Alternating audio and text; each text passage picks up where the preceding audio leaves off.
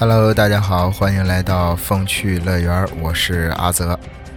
这一期我们聊一个比较高深的话题 啊，我觉得这个多重人格分裂这件事儿，感兴趣的应该不在少数吧。其实多重人格症本身啊，就是非常有戏剧性的一种心理疾病。哎，很多影视剧作品啊，电影电视剧。也进行了这个改编创作，比如这个《致命 ID》啊，《搏击俱乐部》，是吧？但是今天我想跟大家聊一个被公认的真实的案例，就是多重人格分裂纪实小说《二十四个比例》的原型威廉·斯坦利·米利根。因为这个名字比较长啊，啊，为了咱们接下来聊起来方便，咱们还是简称他叫比利吧。在一九七七年的美国俄亥俄州立大学，现实中的比利因犯下了三宗抢劫罪和强奸罪被警方逮捕，但就是这样一位重犯，却因为被确诊啊患有多重人格，最终无罪释放。当时老美找来了四位顶尖的精神病专家，啊，这个心理学专家。他们连续对比利进行了层层的检测和测试，最后还是只能把他送进了精神病院。其实，在这个强制治疗刚开始的时候，精神病院里的这些医生们发现了比利的这个有十个人格，但是在后续的治疗中，一名叫考尔的医生又发现了比利另外的十四个人格。于是，啊，二十四个比例应运而生。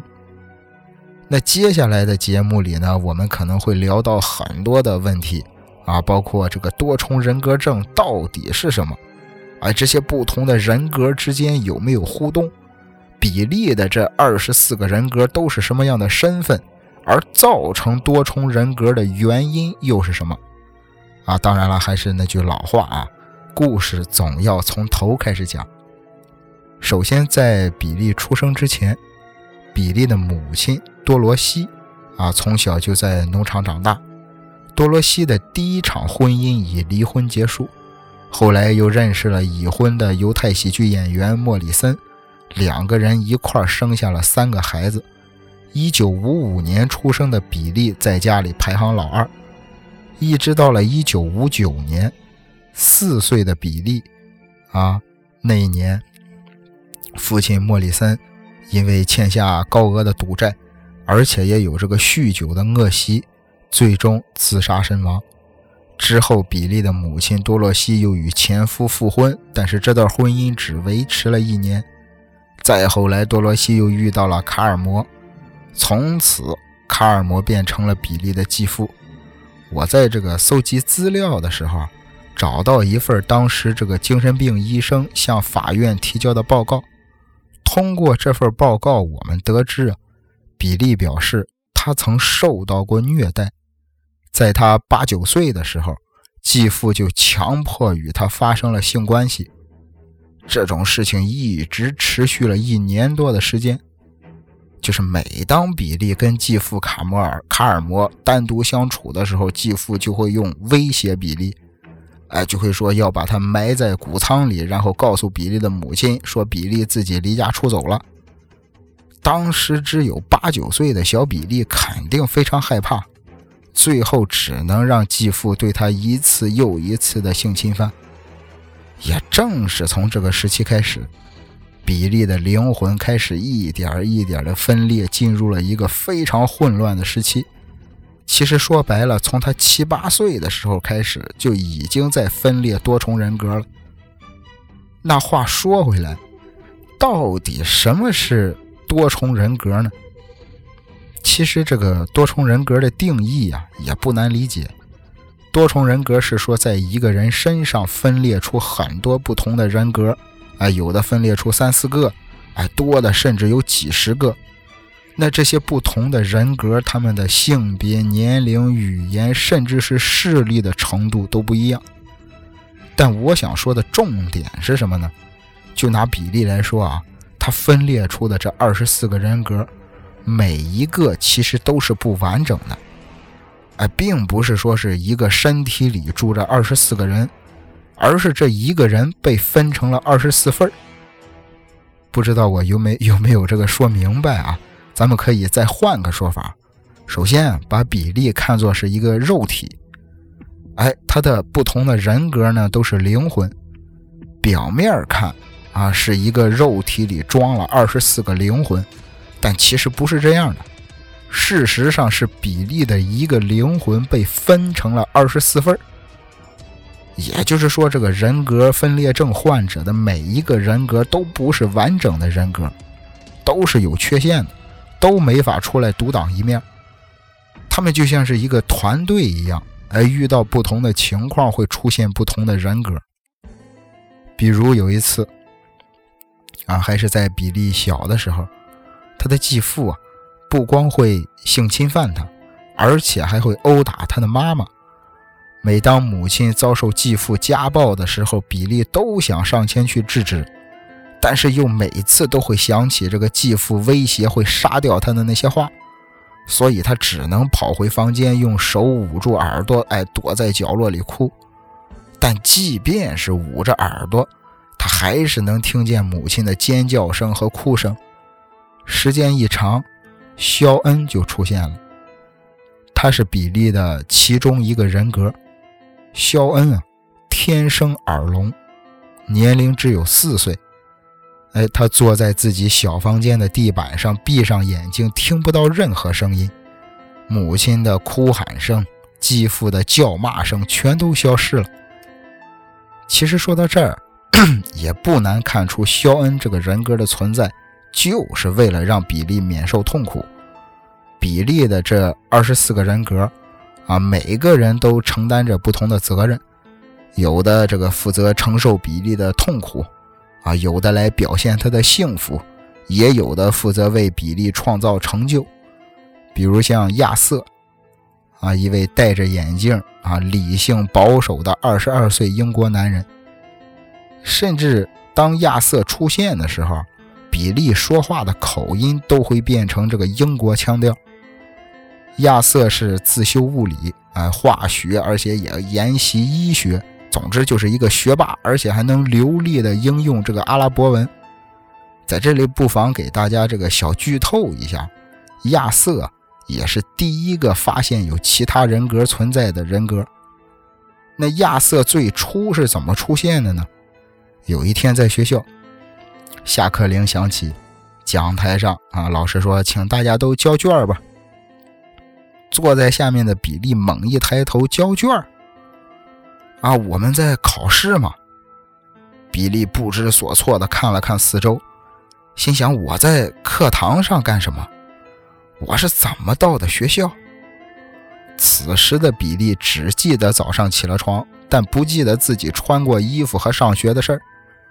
当时的比利急的是满头大汗，他自己压根儿就没考试啊，想赶紧找个理由骗一下老师，结果没想到，低头一看，发现自己面前的试卷全都写好了，再仔细一看，根本就不是自己的笔记，而且他心里明白，哎，凭自己那点学习水平，根本不可能答出这么多题。迷迷糊糊的交上试卷之后。第二天，老师当着全班同学的面表扬了比利。此时的比利根本不知道这份试卷其实就是学霸亚瑟帮他写的。那说到这儿，除了肖恩和亚瑟之外，比利还有一个人格，名叫克里斯汀，是一位只有三岁的英国小女孩。克里斯汀在比利的诸多的人格当中扮演的角色，呃，有点像背锅侠。哎，小女孩安静柔弱，也不太爱说话。每当比利那些好斗调皮的人格惹了祸啊，需要这个接受惩罚的时候，克里斯汀就出现了。比如汤姆，比利的另外一个人格，这小子生性好斗。虽然只有十六岁的年纪，但是精通逃脱术，哎，是个无线电专家，啊，会吹会吹萨克斯，啊，擅长画风景油画。但是汤姆呢，有严重的反社会倾向。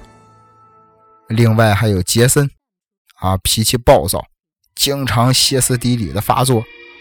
但是导致他这样也不是没有原因的啊。杰森的这个人格，他独自承受了所有比利不愉快的记忆。所以，其他的人格才能忘却那些往事啊，那些不好的经历。所以，每次汤姆或者杰森惹了祸，被老师赶出去罚站，都是由克里斯汀来承受。啊，也正是因为这样，大家给克里斯汀起了个外号，叫“角落里的孩子”。那聊了这么多，咱们回到刚才的那个问题。多重人格症跟我们最开始想象的不一样，哎，他每分裂出来的人格都不是完整的，诸多人格只是分工合作而已，啊，比如电影《致命 ID》，我不知道大家有没有看过啊？没看过的实在是对不住了，我可能要剧透一下，啊，或者是没看想看的朋友，你可以把这一段快进过去，啊，电影《致命 ID》。讲的是在一家这个汽车旅馆里，很多住客一个接一个的被杀，大家都不知道凶手是谁。最后啊，影片结局大反转，汽车旅馆其实是一个多重人格症患者的内心。哎，医生帮助他治疗的方法就是把分裂出来的人格一个一个的抹杀掉，最后只留下一个善良的人格。先说这个，如果有朋友快进到这儿。啊，那剧透就结束了啊！你可以放心的听了。其实电影里这种方法是不对的。现实中啊，医生治疗多重人格的时候，并不是一个个杀掉分裂出来的人格，而是把他们整合在一起，就像比利一样。医生治疗他，并不是抹杀掉其他的二十三个，而是想办法把这二十四个组合成一个。因为不管是杀掉哪一个人格，都会导致比利变成一个人格缺陷的人。那说到这儿，可能啊，接下来要讲的这个问题就比较刺激了。比利这二十四个人格之间有互动交流吗？在很多的这个案例中啊，不同人格之间是完全不知道彼此存在的。但是比利的这些人格不仅有互动。甚至还会这个相互影响，会瞒着主人格一块私底下搞事情。有一次，比利在学校被一群这个女生欺负了，他们一群人把比利推进厕所，扒了他的裤子。比利一个人只穿着内裤啊，坐在地上不停的哭。这个时候，一名老师经过，所有人一哄而散。老师走过去扶起比利。说你一个男生怎么被女生欺负了？然后比利说：“我是男生，我不能欺负女生。”你看，其实比利的主人格他的三观是很正的，但是随后的事情就慢慢的失控了。比利走出厕所，回到教室之后，所有人都在嘲笑他，他也不知道该怎么去面对那些女生。突然，他觉得自己活着很没意义，于是他爬上了教学楼的天台。他在作业本上写好了遗书。就在他准备跳楼自杀的时候，有个人把他拦住了。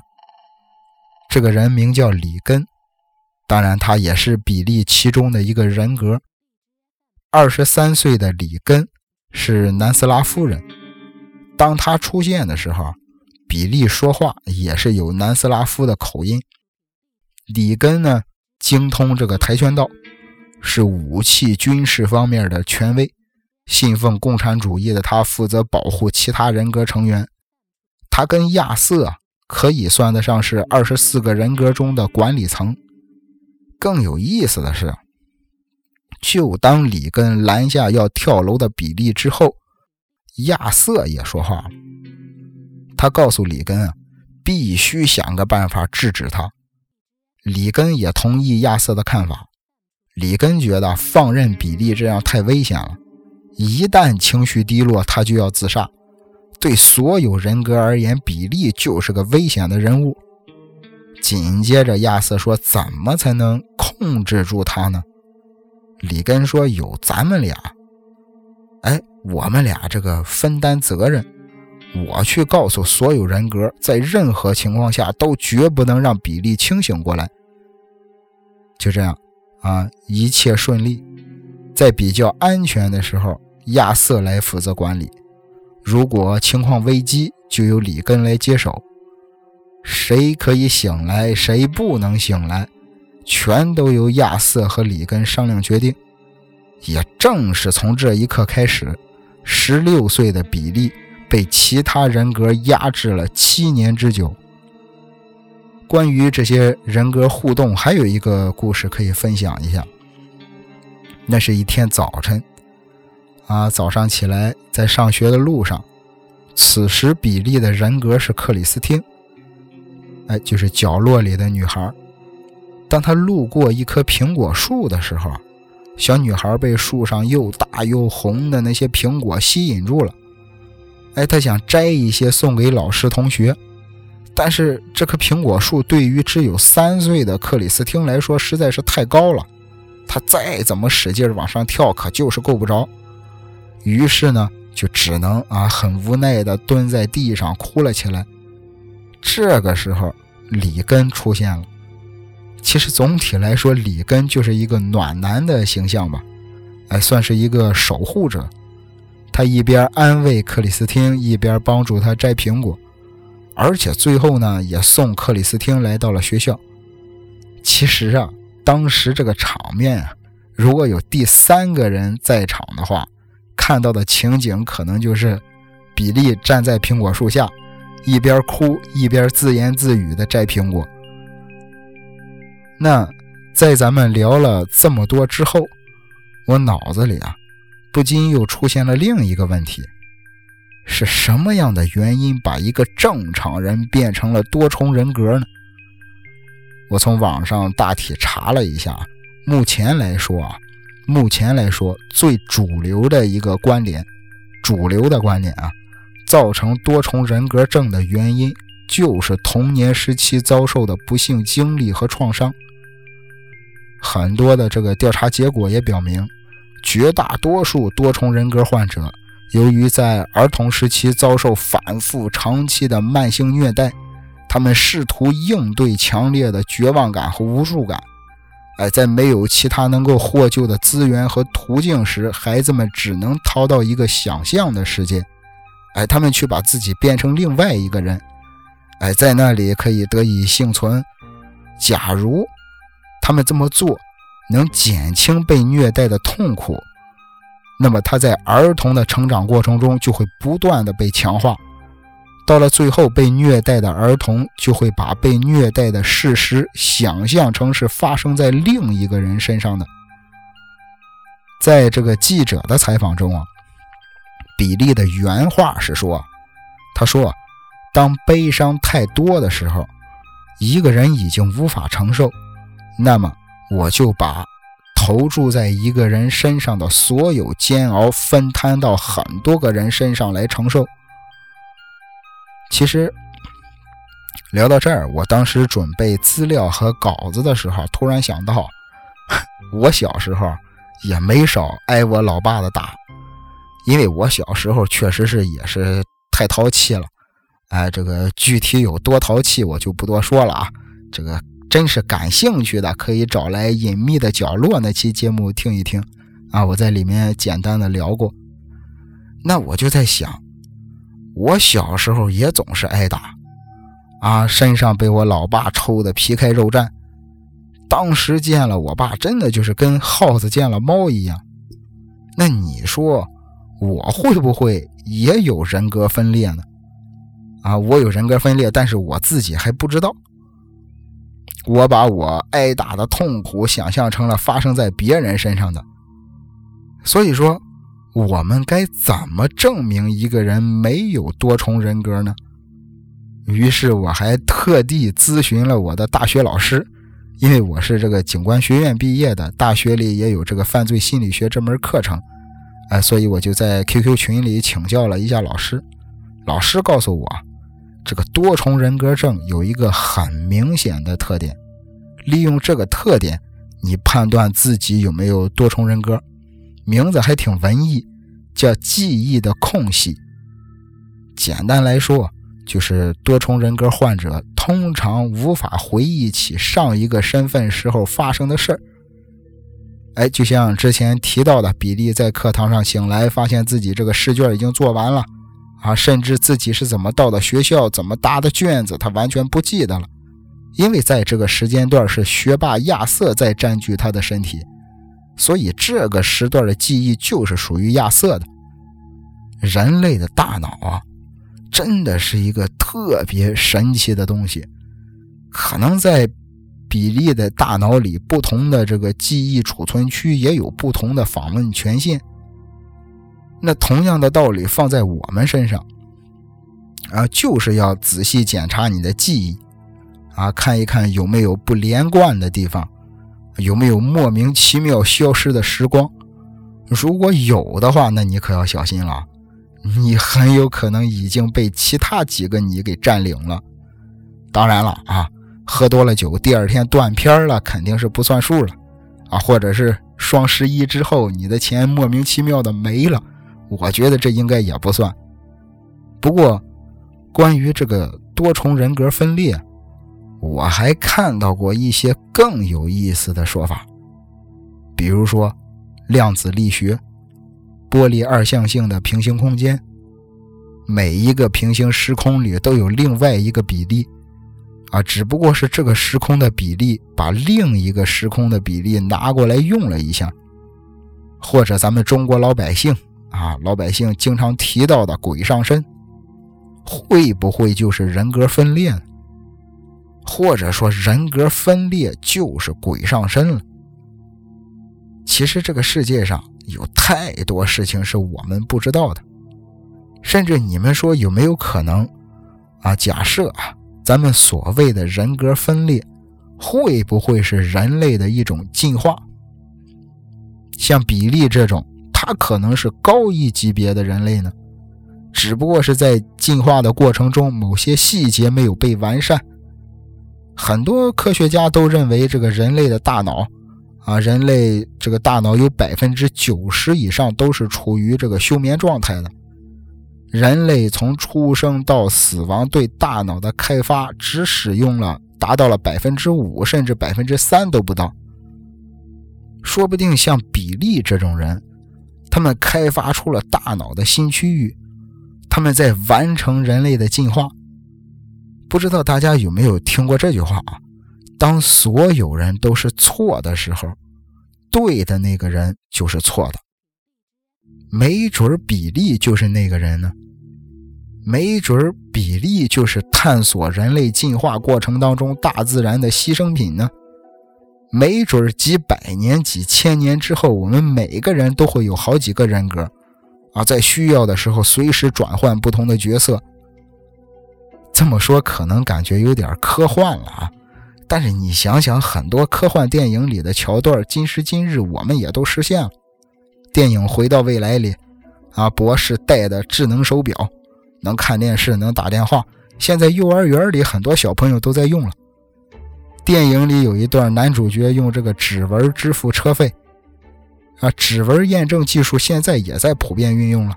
哪个单位现在不是指纹打卡？就像我之前经常说的一句话：不要被主流知识阻挡你探索的脚步。那聊到这儿。节目的最后啊，还有一件事，应该是大家比较期待的吧？比利这二十四个人格都是什么身份？那接下来啊，咱们就依次介绍一下这二十四位比利吧。首先要说啊，在比利被捕到接受审判，在这个过程当中，当时这个精神医生啊、呃律师啊、警察，甚至媒体。只知道比利有十个人格，那第一个人格肯定就是比利的主人格，啊，就是比利本人，他的童年经历，他在学校被欺凌这些也都介绍过了，所以就不多说了。第二个人格就是领导层之一的亚瑟，英国绅士眼镜男，还是个学霸。第三个人格是里根，虎背熊腰的南斯拉夫大壮汉，算是众多人格的一个守护者。第四个人格是十八岁的亚伦，是一个不折不扣的骗子，啊，满嘴跑火车没实话。但是他跟比利的妈妈感情很好，而且他也是所有人格中唯一抽烟而且用右手写字的人。紧接着出场的就是生性好斗的汤姆，会吹萨克斯，啊，但是又有这个反社会倾向。第六位人格名叫丹尼，一位十四岁的少年，哎，身材瘦小，而且胆子更小，特别害怕陌生人，尤其是陌生的男人，因为在丹尼的世界里啊，他曾他曾经被人逼着自掘坟墓，甚至活埋过。所以他总是唯唯诺诺的，虽然画画特别好，但是他只画有生命的东西。我想肯定跟他那段被活埋的经历也有关系吧。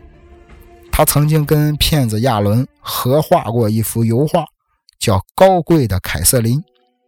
其实我不懂油画啊，在网上能找到这幅画的图片，感兴趣的可以找来看看。那第六位人格是八岁的戴维。感觉呃跟其他人格差不多，哎，经常代替其他人格承受痛苦，啊，非常的善解人意，心灵敏感的这么一个人。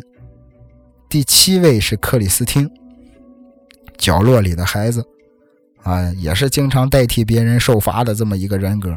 有意思的是，克里斯汀啊有一位哥哥，名叫克里斯多夫。性格温顺而且会吹口琴的十三岁英国少年。那前十位人格中的最后一位，是十九岁的阿达拉娜，一位非常内向的小姑娘，写的一手好诗，会烹饪，会操持家务。其实说到这儿，细心的朋友可能发现了，这首先被大众发现的十个人格。都是比较善良平和的人格。其实这都是里根和亚瑟精心挑选出来的。即便啊，亚伦这个人格是满嘴谎话的骗子，但是他跟比利的母亲关系很融洽，而且他平时只是负责跟陌生人接触。其实，当我们呃踏入社会之后，我们也会发现，跟人打交道其实不能太诚实，尤其是陌生人。而亚伦的特性正好在这儿派上了用场。除此之外，汤姆虽然有反社会倾向，但是如果跟后边我将要说的这十四位比的话，那他绝对也算得上是一个好人了。比利这二十四个人格后边的十四位。都是因为太偏激或者太让人讨厌，所以遭到了里根和亚瑟的压制。比利的第十一个人格是纽约人菲利普，虽然只有二十岁，但是满嘴粗话，哎，一点小事就骂脏话，大错没有，小错不断。也正是他在比利的治疗过程当中主动暴露。让外界、让媒体知道了，原来比利不止十种人格。其实说到这儿啊，咱们也能看出来，菲利普就是一个特别叛逆的人。你想，他暴露了自己，结果是什么？结果就是所有人都会知道，原来比利还有其他人格。那这样一来，是不是也能说明医生对比利的病情掌握的信息更多了？掌握的信息越多，比利被治愈的可能性也就越大。但是比利一旦被治愈，菲利普肯定也就不存在了。所以说，他宁愿让比利被治愈，也要让所有人知道自己的存在。不得不说，他这种同归于尽的精神，有点像青春期的我们啊。接下来是第十二位不受欢迎的人格，二十岁的凯文。这小子特别善于谋划，当初比利被起诉犯下了三宗抢劫罪，其中有一宗就是他策划的。所以在里根和亚瑟看来，这样的危险人物是必须要被压制的。接下来出场的是二十二岁的澳大利亚人瓦尔特。二十二岁，别看他年纪轻轻的啊，就已经是个狩猎专家了。这哥们儿呢，性情特别的古怪，哎，是一个非常压抑的人格。瓦尔特之后就是十九岁的波士顿女流氓阿普里尔。这姐们儿啊，除了她自己之外，其余的二十三个人格都认为她精神不正常，都认为所有的人格啊都认为这个人格有精神病。而且这个比利小时候不是经常遭到继父的性侵犯吗？所以阿普里尔只要一逮住机会，就要找比利的继父报仇。所以这个人格也是相当危险。当然，他肯定不是最危险的。最危险的还得是杰森，啊，咱们之前也聊到过，一个独自承受了比利所有痛苦经历的人格，所以杰森他的人生糟糕透了。一个没有任何愉快记忆的人，可想而知他得愤怒，他得怨恨到了什么程度。所以别看杰森只有十三岁，那他也必须是被压制的人格之一。不过要说这十四个不受欢迎的人格里，也不全都是这种变态暴力狂，也有其他的。比如马克，就是个工作狂。十六岁的马克有严重的强迫症，但是他头脑呢又比较简单，只能负责一些特别简单单调的工作。哎，只要是一开始工作，这哥们儿就完全停不下来。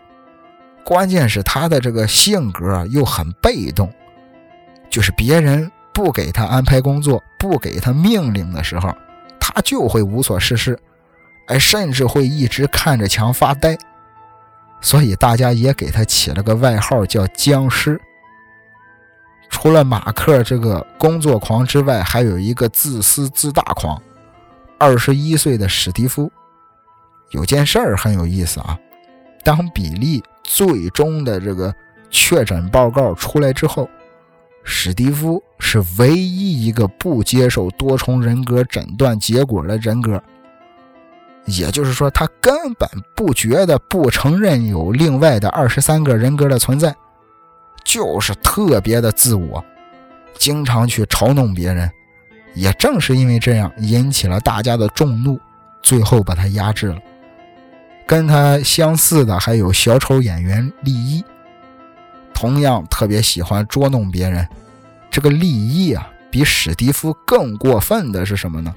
他这个人啊，特别爱挑事儿，在众多人格之间相互的挑拨离间。其实现实生活中，这种人也是最可恨的。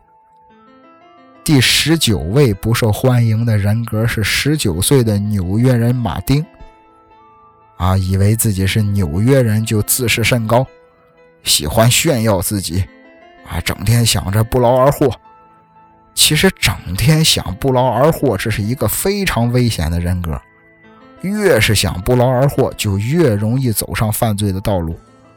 跟他类似的还有罗伯特。其实往好的方面想啊，这个十七岁的少年罗伯特，还是一个梦想家。哎，经常幻想着去旅行，啊，幻想着去这个，呃，冒险，啊，幻想着这个自己能让世界变得更美好。但是呢，他不喜欢学习，好高骛远。我忘了是谁说过一句名言，说当人的能力满足不了人的野心时，人们就容易做出不理智的行为和抉择。所以说，罗伯特也不是一个特别安全的人格。第二十一个人格，十八岁的塞缪尔，一位流浪的犹太人，是个虔诚的犹太教信徒。他是所有人格当中唯一相信神明存在的。第二十二个人格是天生耳聋的肖恩，只有四岁的年纪。这个人格的先天条件其实不适合进入比利的生活，啊，也给不到比利什么帮助。第二十三位是在花店工作的同性恋蒂莫西，他是因为长时间压抑自己的情感，慢慢的退缩到了自己的世界里，他属于自己把自己给压制了。最后一位，比利的第二十四个人格，名叫老师，就是老师学生的那个老师，这个人格很特别啊。他有二十六岁，是所有人格当中年龄最大的，而且他跟比利的年龄一样大。更重要的是啊，他对所有的事情，所有的事情，包括其他人格身上的事情，拥有几乎完整的记忆。他就像是另外二十三个人格的融合体。这个人格特别的敏感，而且很幽默。他曾经说过一句很可怕的话，他说：“其他人格都是我创造的傀儡。”甚至后来很多人都认为老师这个人格才是真正的比利，才是他的主人格。而且后来，这个作家丹尼尔·凯斯创作长篇小说《二十四个比利》的时候，也多亏了老师这个人格的帮助，因为他知道所有人的事情。当然，啊，故事的最后，现实中的比利在一九八八年被释放了，但是在一九九六年，他本人发表声明，说自己仍然在被多重人格症折磨着。那至于这条声明的可信度高不高啊，我也我也不太好说，因为当时比利在加利福尼亚成立了一家电影公司。哎，正策划着把自己的经历拍成一部电影，不知道这条声明有没有为电影造势的可能性？嗯，如果大家想看这种类似的电影的话，可以看一下《分裂》，啊，医美主演的《分裂》。不过到了最后结局的时候，成科幻片了，有点可惜。呃，另外还有说是小李子主演的《拥挤的房间》。呃，也没说上映日期，也没什么的，可以期待一下吧。总之啊，比利这件事儿，在二零一四年十二月十二日，比利在俄亥俄州的疗养院逝世，享年五十九岁。其实整个故事啊，我最让我感动的是什么呢？当年比利在精神病院里接受了长达十一年的治疗。主治医生给他做了两千三百五十四次的这个治疗谈话，我觉得这位医生真的很让人敬佩啊！在这漫长的十一年里，他跟比利的每一个人格都成了好朋友。有一年圣诞节，比利啊跟其他人格一起写了一张圣诞卡片送给这位医生，上面啊克里斯汀写着。节日快乐，医生姐姐！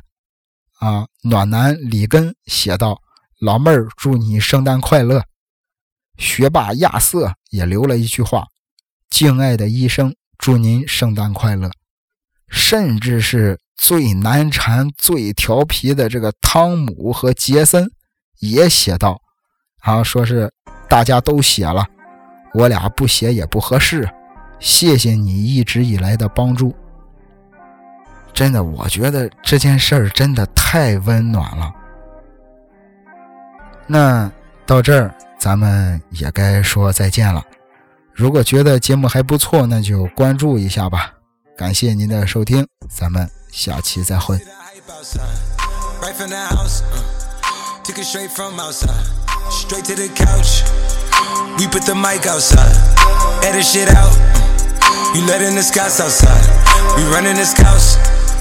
Ain't no control in the game.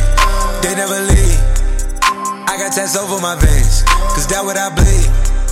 She drink a lot of the bourbon, like she from the street. We got control of the flows in her. We heard that your wave went dry. We flood in the drought. Heard that your hood outside. We added some routes. We having the goods outside, move it in and out. You letting the scouts outside, we running the scouts.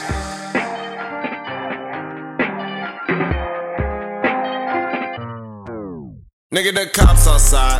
Lock up the house. We keep the team on high. Some gold in their mouth. Nigga, the Porsche outside. With at the top. She one of my most outside. Bringing the shots. Tell these phony bitches beat it with that Photoshop and body Adobe helmet. She in there making panini. She know I got all the bread. She know me. Got it. I'm a hustle. I've been busy. It's been a minute since my niggas done known it. Howdy. Cleveland boy, he make 'em pay. Yes, that Cleveland boy, he done made a way. Hey. Headed for somewhere to go. Anywhere cinema. These, these. Niggas don't know where to go. Gotta keep giving them heat, heat. Time to go double though. Time to add up the mad, mad. And I've been dealing with so many things, having so many dreams.